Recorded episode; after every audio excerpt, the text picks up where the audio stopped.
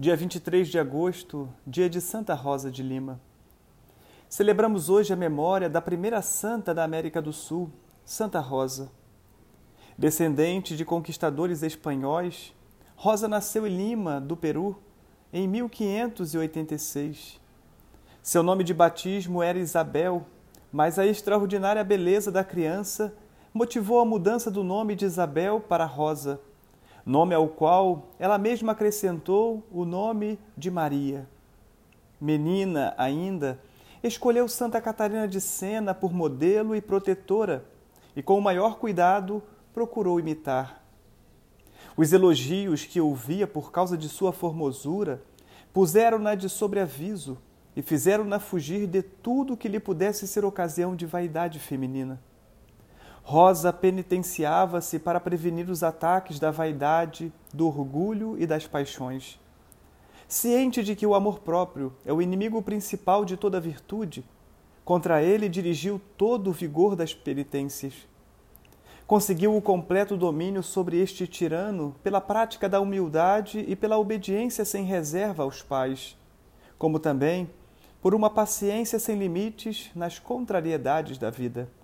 Infelizes nos negócios, os pais perderam a fortuna e, para a sobrevivência, Rosa teve que assumir um serviço doméstico como empregada em uma família.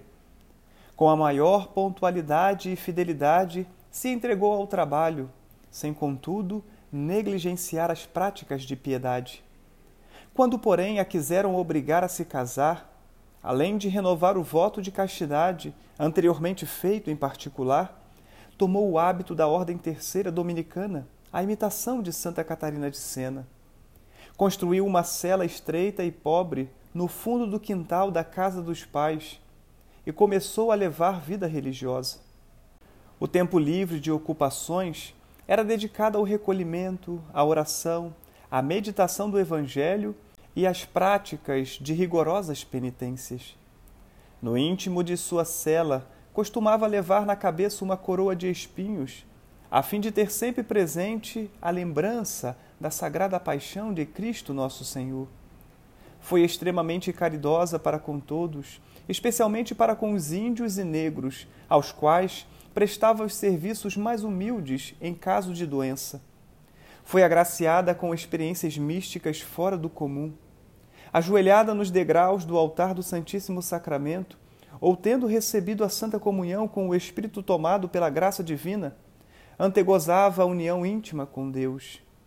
Contudo, Deus nunca lhe deixou faltar a cruz, a fim de que compartilhasse dos sofrimentos do Divino Mestre. Sofrimentos provindos de duras incompreensões e perseguições.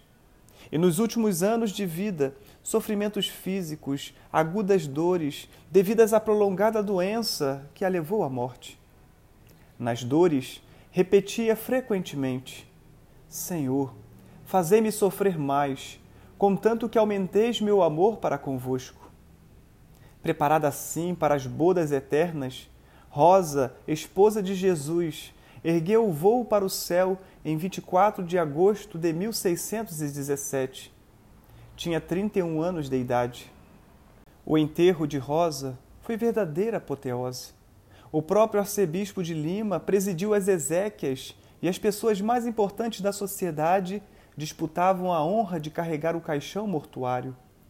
A bula de canonização do Papa Clemente, entre outras coisas, diz: Não podia faltar a cidade dos reis, como costuma chamar-se Lima, a estrela própria, que conduzisse a Cristo, Senhor e Rei dos Reis. Rosa de Lima, foi proclamada a padroeira da América Latina. Santa Rosa de Lima, rogai por nós.